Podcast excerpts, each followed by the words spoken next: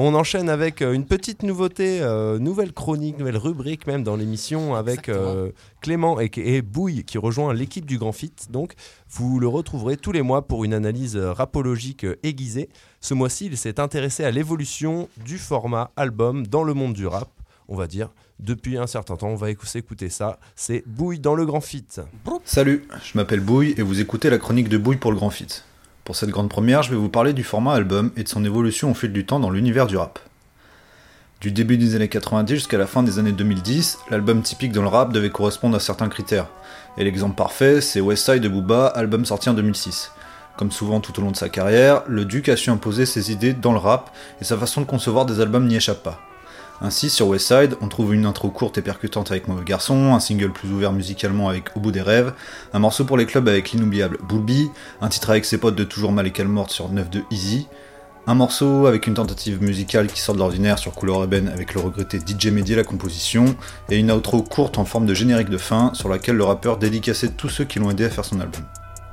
Certains diront que ce sont les maisons de disques et les radios qui imposaient ce format aux rappeurs pour répondre à des logiques de rentabilité, et ils auront certainement raison. Mais ça, c'était avant le développement d'Internet et des plateformes d'écoute en streaming. Grâce à YouTube, Dailymotion, Deezer, Spotify ou encore SoundCloud, de nombreux rappeurs ont pu se faire connaître sans passer par les canaux habituels de diffusion, à savoir la radio et les médias. Résultat, lorsque les rappeurs arrivent en maison disque, sont eux qui sont en position de force et non l'inverse comme c'était le cas auparavant. Du coup, au moment de concevoir un album, les maisons disques ne peuvent plus imposer ce qu'elles veulent au rappeur, c'est le rappeur qui décide de la direction artistique qu'il souhaite donner à son album. D'autre part, avec internet, les rappeurs se retrouvent plus libres que jamais pour diffuser leur musique. Ils peuvent sortir leurs albums quand ils veulent, comme ils veulent et dans le format qu'ils veulent. Résultat, ces dernières années, on a vu des choses que l'on n'avait jamais vues auparavant. Par exemple, Jul a sorti 4 albums par an pendant 4 ans, Nekfeu a sorti une extension de son album Les Étoiles Vagabondes une semaine après la sortie de la première version, avec des morceaux qui sont venus s'incorporer tout au long de l'album pour le compléter et lui donner un autre sens. Niro a dévoilé son dernier album Stupéfiant en 4 chapitres qui formait un album complet à la fin. Le rappeur Lil B, lui, il a sorti plus de 800 titres le même jour.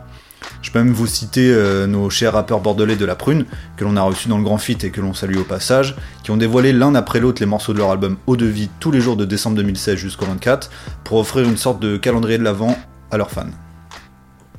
Évidemment, je vais pas jouer les naïfs et vous dire que tout ceci est uniquement basé sur la volonté d'être plus créatif que son voisin.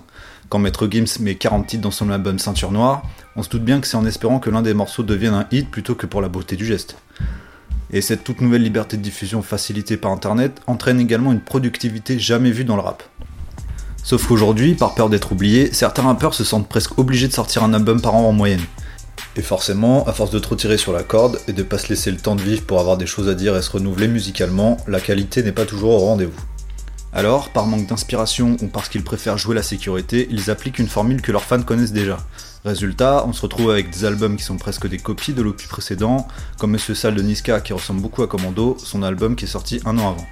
Malgré tout, certains rappeurs peuvent aussi décider de prendre leur temps pour fabriquer leur album, et ça leur réussit. A titre d'exemple, je peux vous citer Dinos, qui a attendu 3 ans avant de sortir Imani, un premier album sur lequel il a beaucoup travaillé et qui a été encensé par la critique. Je pense également à Rolsan, qui a sorti seulement 3 albums en 10 ans, mais qui ont tous été méga travaillés et qui ont été couronnés de succès à chaque fois. Avec tout ça, on peut voir que le format album a été pas mal bousculé par internet et les plateformes de streaming ces dernières années. À tel point qu'aujourd'hui, certains se demandent s'il est encore légitime et surtout si la nouvelle génération va continuer à en faire. Quand on voit que le jeune Gambi arrive à péter les scores avec seulement deux morceaux, on peut se demander s'il ne peut pas se contenter de sortir un single de temps en temps, plutôt que de se prendre la tête à fabriquer un album avec toutes les contraintes que ça demande.